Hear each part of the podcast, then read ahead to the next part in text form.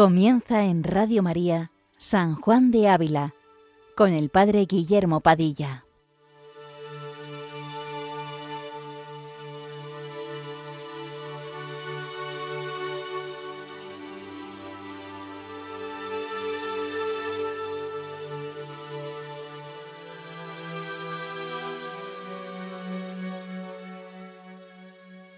Muy buenos días, queridos amigos de Radio María. Continuamos una mañana más con este programa dedicado a San Juan de Ávila, doctor de la Iglesia Universal.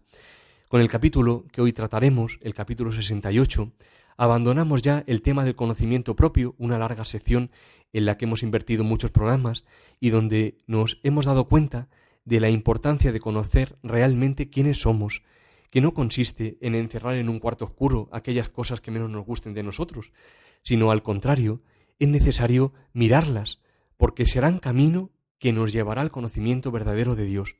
Ya lo decía San Agustín, en latín decía, noverin me, noverin te, es decir, que me conozca a mí mismo y así te conoceré a ti. Ahora pasamos a la, sección octava, que se prolongará desde este capítulo 68 al 85, y que el santo dedica, así lo explica él mismo textualmente en el resumen que hace al principio de la obra, a la oración y meditación, penitencia y pasión de nuestro Señor Jesucristo. Fundamentalmente está centrado en la pasión de Cristo, la mayor señal de amor que Dios uno y trino ha podido dar al hombre. Como recordamos, San Juan de Ávila ha tenido una experiencia en la cárcel sevillana importantísima en su vida, una experiencia pascual, es decir, una experiencia de cruz, que ha cambiado para siempre y definitivamente su vida. Fray Luis de Granada, su primer biógrafo, escribe en relación a este acontecimiento, según le manifestó el propio San Juan de Ávila,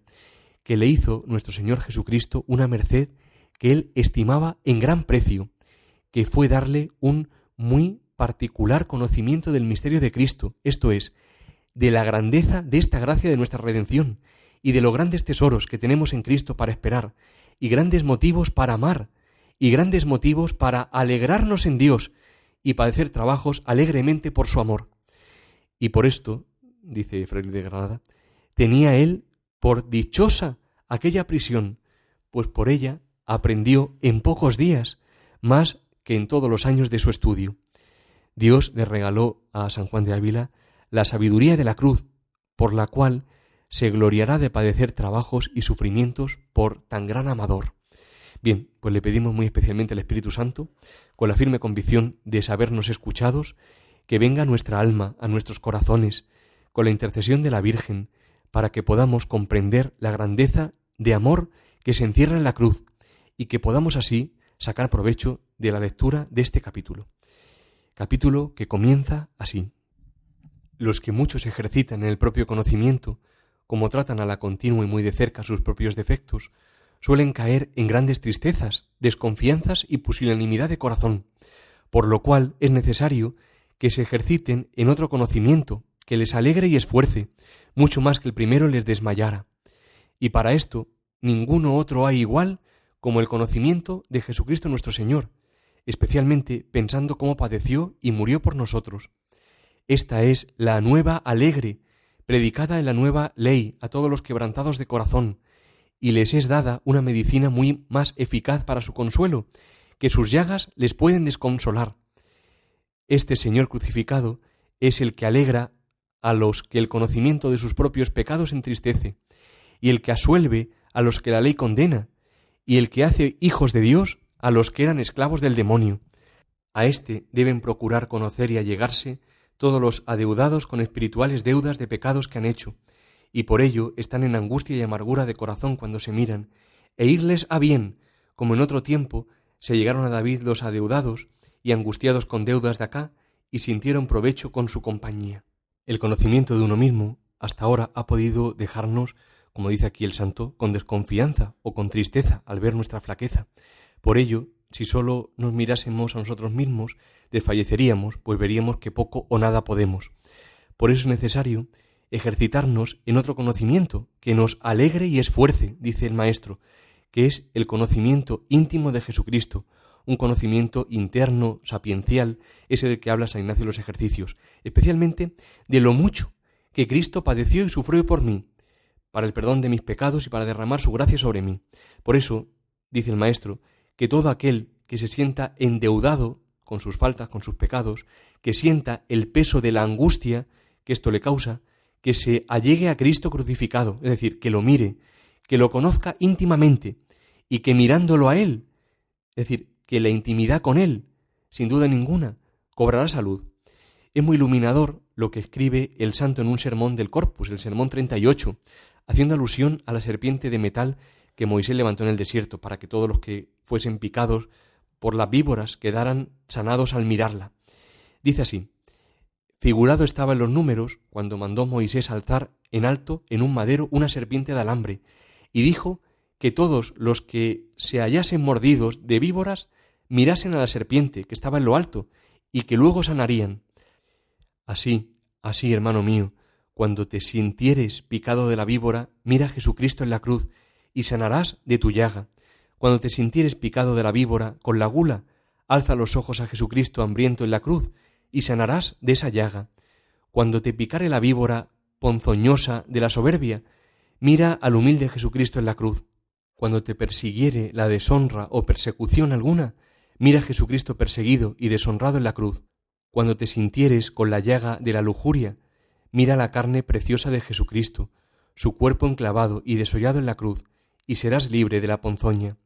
La víbora que Moisés puso en el madero alto, de alambre, parecía serpiente ponzoñosa, pero ninguna ponzoña tenía. Figura era todo de Jesucristo bendito, para darte a entender que aunque Jesucristo, muriendo en la cruz y con tantos tormentos, parecía pecador y malo, no lo era.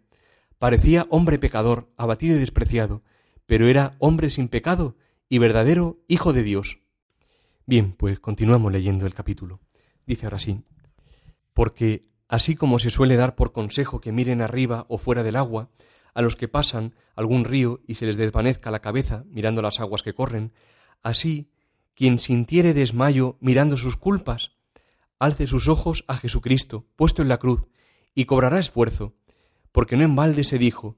en mí mismo fue mi alma conturbada, y por esto me acordé de ti, de la tierra de Jordán y de los montes de Hermón y monte pequeño, porque los misterios que Cristo obró en su bautismo y pasión son bastantes para sosegar cualquier tempestad de desconfianza que en el corazón se levante. Y así por esto, como porque ningún libro hay tan eficaz para enseñar al hombre todo género de virtud, ni cuánto debe ser el pecado aborrecido y la virtud amada como la pasión del Hijo de Dios, y también porque es extremo de desagradecimiento poner en olvido un tan inmenso beneficio de amor como fue padecer Cristo por nos, conviene, después del ejercicio de vuestro conocimiento, ocuparos en el conocimiento de Jesucristo nuestro Señor, lo cual nos enseña San Bernardo diciendo, cualquiera que tiene sentido de Cristo sabe bien cuán expediente sea a la piedad cristiana y cuánto convenga y cuánto aprovecho le trae al siervo de Dios y siervo de la redención de Cristo acordarse con atención, a lo menos una hora al, día, de los beneficios de la pasión y redención de nuestro Señor Jesucristo, para gozar suavemente en la conciencia y para sentarlo fielmente en la memoria. Esto dice San Bernardo, el cual así lo hacía. La clave de lectura de este siguiente párrafo, bueno, y de todo el capítulo podríamos decir, es que el negocio de la santidad, el negocio de la virtud, no radica en nosotros mismos solo, sino que radica en Cristo, en sus merecimientos. Ciertamente, se exige la libertad, es decir, libremente tenemos que querer y desear estar unidos a Cristo, aunque ciertamente este deseo también, también proviene de la gracia, pero, pero si estamos unidos a Él y no queremos separarnos de Él, nuestra humana flaqueza no será nunca más fuerte que la gracia de Dios, que los méritos de Cristo. Por eso escribirá el santo en el Tratado del Amor de Dios una cosa preciosa. Dice así, pues, oh ánima flaca y desconfiada, que en tantas angustias no sabes confiar en Dios. ¿Por qué te desmayan tus culpas y la falta de tus merecimientos? Mira que este negocio no estriba en ti solo, sino en Cristo. No son tus merecimientos solos los que te han de salvar, sino los del Salvador. Trabaja de estar unido con Cristo por fe y amor, porque si con Él estuvieres de esta manera unido, cree cierto que lo que de Él fuere será de ti, lo que fuere del Padre será de los hijos, lo que fuere de la cabeza será de los miembros. No mires a tus fuerzas, solas, que te harán desmayar, sino mira a este remediador y tomarás esfuerzo. Si pasando el río se te desvanece la cabeza mirando las aguas, levanta los ojos en alto y mira los merecimientos del crucificado, que te esforzarán a pasar seguro. Asegúrate con su providencia en medio de tus tribulaciones, y si crees de veras que el Padre te dio a su Hijo, confía también que te dará todo lo demás, pues todo es menos. Es decir, si Dios nos ha dado lo más que puede darnos, que es a sí mismo en su Hijo, ¿cómo no nos dará todo lo demás que necesitemos? Pues todo eso es poco en comparación con lo que nos, nos ha dado ya. Bien, pues seguimos con nuestra lectura. Dice ahora sí. Y aliende de esto, sabed que, así como queriendo Dios comunicar con los hombres las riquezas de su divinidad, tomó por medio hacerse hombre, para que en aquella bajeza y pobreza se pudiese conformar con la pequeña capacidad de los pobres y bajos, y juntándose a ellos los levantase a la alteza de él, así el camino usado de comunicar Dios su divinidad con las almas es por medio de su sacra humanidad. Esta es la puerta por donde el que entrare será salvo, y la escalera por donde suben al cielo, porque quiere Dios Padre honrar la humanidad y humildad de su unigénito Hijo, en no dar su amistad, sino a quien las creyere, y no dar su familiar comunicación, sino a quien con mucha atención las pensare. El camino usado de comunicar Dios su divinidad con las almas, acaba de decir el santo, es por medio de su sacra humanidad. La humanidad de Cristo es el sacramento originario, es el instrumento de la obra salvífica de Dios, por medio de la cual se han derramado todas las gracias de la salvación. Santa Teresa de Jesús era muy devota de la sagrada humanidad de Cristo. De hecho, la contemplación de un eceomo muy llegado, según refiere ella, fue determinante en su conversión, siendo ya religiosa. Ella misma escribe así en el libro de su vida. Dice, pues ya andaba mi alma cansada, y aunque quería, no la dejaban descansar las ruines costumbres que tenía. Acaecióme que, entrando un día en el oratorio, vi una imagen que habían traído allí a guardar, que se había buscado para cierta fiesta que se hacía en casa. Era de Cristo muy llegado, y tan devota que en mirándola toda me turbó de verle tal, porque representaba bien lo que pasó por nosotros.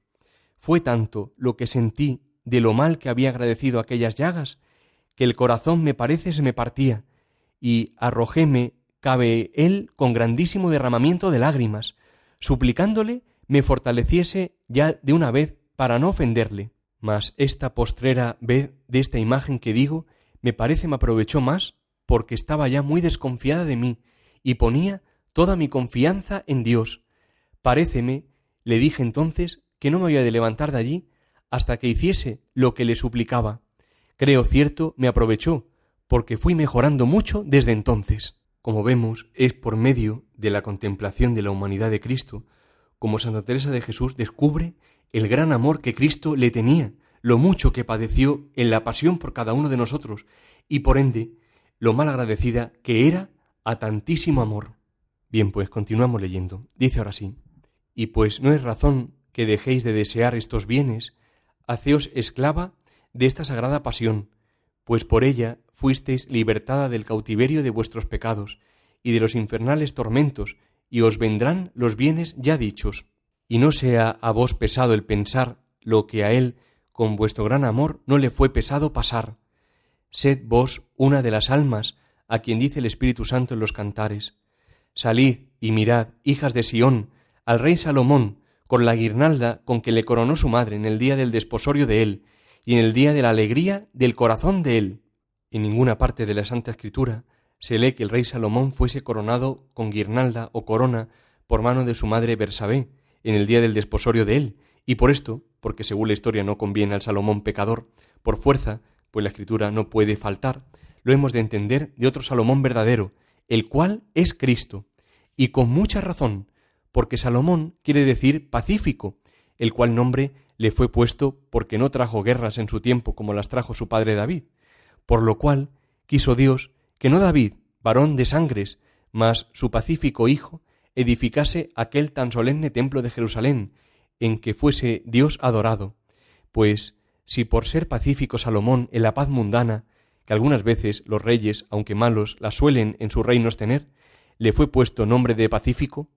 con cuánta más razón conviene a Cristo, el cual hizo paz espiritual entre Dios y los hombres, no sin su costa, mas cayendo sobre él la pena de nuestros pecados que causaban la enemistad, ítem, hizo paz entre los dos tan contrarios pueblos, de los judíos y gentiles, quitando la pared de la enemistad que estaba en medio, como dice San Pablo, conviene saber las ceremonias de la vieja ley y la idolatría de la gentilidad, para que unos y otros, dejadas sus particularidades y ritos que de sus pasados traían, viniesen a una nueva ley, debajo de una fe y de un bautismo y un Señor,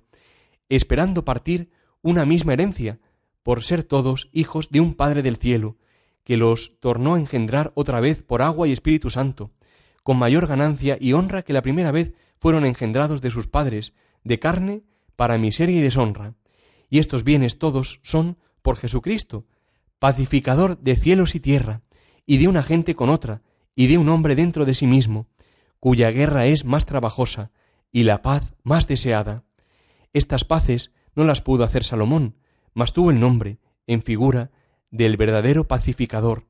así como la paz de Salomón, que es temporal, tiene figura y es sombra, de la espiritual que no tiene fin. Es un capítulo largo el que estamos leyendo, como veis, y ciertamente en este, en este párrafo nos hemos prolongado la lectura, pero es, es importante escucharlo íntegro para entender lo que ha querido realmente decir San Juan de Ávila. El santo parte de un pasaje bíblico, la coronación del rey Salomón por su madre con guirnaldas el día de su desposorio, que viene narrada en el Cantar de los Cantares. Salomón, como hemos escuchado, quiere decir pacificador, pero considerando que no aparece en otro lugar de la Biblia que fuera coronado por su madre, pero partiendo de lo que se llama la inerrancia bíblica, es decir, que no cabe error en lo que leemos en la Sagrada Escritura, Salomón realmente sería figura del verdadero Salomón, que es Cristo, verdadero pacificador de la humanidad y por tanto de cada corazón. Tener paz en el corazón, eso es lo que más deseamos. No estar con desasosiego interior. Y esto no puede conseguirse a base de ausencia de problemas, porque en la vida siempre pueden suceder contratiempos, inconvenientes, imprevistos. Solo Cristo puede verdaderamente dar paz a nuestro corazón. La paz es fruto del Espíritu Santo, de la presencia de Dios en nuestra alma. Quien está verdaderamente habitado por Dios, porque le ha dejado sitio, es decir, porque vive en un silencio profundo de todas las preocupaciones mundanas, no sólo de las inútiles, sino de todas, como dirá Santa Teresita en una carta a su hermana. Pues ese tal, ese tal vive en paz. De hecho, este sosiego interior, esta paz, es una de las características de la persona que ha llegado a la unión transformante con Cristo, a lo que también llaman otros autores espirituales, el matrimonio espiritual. ¿Quién no desea este sosiego interior verdadero? ¿Quién no desea estos bienes que se derivan del bien con mayúsculas, que es Cristo? Como decía San Juan de la Cruz en el Cántico Espiritual, dice, si se acabase de entender cómo no se puede llegar a la espesura y a la sabiduría de las riquezas de Dios, que son de muchas maneras, si no es entrando en la espesura del padecer de muchas maneras, poniendo en eso el alma su consolación y deseo, porque para entrar en estas riquezas de su sabiduría la puerta es la cruz, que es angosta, y desear entrar por ella es de pocos, mas desear los deleites a que se vienen por ella es de muchos. Es decir, muchos deseamos los deleites de la unión con Cristo. ¿Quién no va a desear el deleite que supone estar unido a Jesucristo? Pero sin embargo, pocos deseamos seguirle por este camino de la cruz. Y para ello, todo comienza lo primero con mirarle a Él, con mirar a Cristo crucificado, para no desmayar, como decía el santo anteriormente. Bien, pues terminamos ya este capítulo con el último párrafo. Dice así, Pues si bien os acordáis, esposa de Cristo, de lo que es razón que nunca os olvidéis, la madre de este Salomón verdadero, que fue y es la bendita Virgen María, hallaréis haberle coronado con guirnalda hermosa, dándole carne sin ningún pecado en el día de la encarnación, que fue día de ayuntamiento y de esposorio del Verbo divino con aquella santa humanidad, y del Verbo hecho hombre con su iglesia, que somos nosotros. De aquel sagrado vientre salió Cristo, como esposo que sale del tálamo, y comenzó a correr su carrera como fuerte gigante, tomando a pechos la obra de nuestra redención, que fue la más dificultosa cosa que se podía emprender. Y al fin de la carrera, en el día del Viernes Santo, casó por palabras de presente con esta su iglesia, por quien había trabajado como Jacob con Raquel, porque entonces le fue sacada de su costado, estando él durmiendo el sueño de muerte, a semejanza de Eva, sacada de Adán, que dormía, y por esta obra tan excelente y de tanto amor, en aquel día obrada, llama Cristo a este día mi día, cuando dice en el Evangelio, Abraham vuestro padre se gozó para ver mi día, violo y gozóse, lo cual fue, como dice Crisóstomo, cuando a Abraham fue revelada la muerte de Cristo, en semejanza de su hijo Isaac, que Dios le mandó sacrificar en el monte Moria, que es el monte Sión. Entonces vio este penoso día y se gozó. Mas ¿por qué se gozó? ¿Por ventura de los azotes o tristezas o tormentos de Cristo? Cierto es haber sido la tristeza de Cristo, tanta que bastaba para hacer entristecer de compasión a cualquiera, por mucha alegría que tuviese. Si no, díganlo sus tres amados apóstoles, a los cuales dijo, Triste es mi alma hasta la muerte. ¿Qué sintieron sus corazones al sonido de esta palabra, la cual suele, aun a los que de lejos la oyen, lastimar su corazón con agudo cuchillo de compasión, pues sus azotes y tormentos y clavos y cruz fueron tan lastimeros que por duro que uno fuera y los viera, se moviera con pasión, y aún no sé si los mismos que le atormentaban, viendo su mansedumbre en el sufrir y la crueldad de ellos en el herir, algún rato se compadecían de quien tanto padecía por ellos, aunque ellos no lo sabían, pues si los que a Cristo aborrecían pudieron ser entristecidos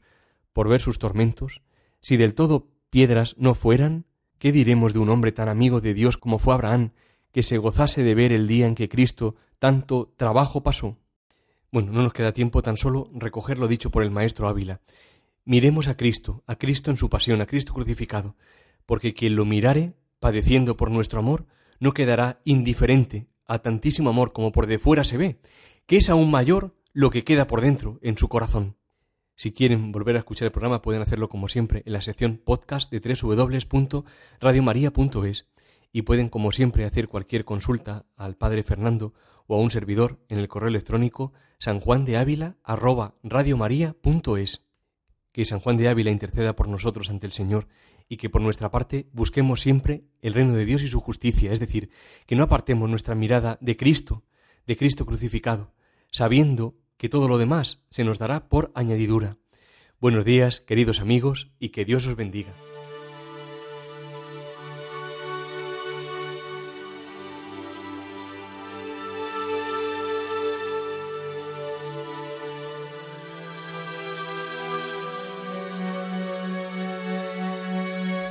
Les hemos ofrecido en Radio María San Juan de Ávila, dirigido por el Padre Guillermo Padilla.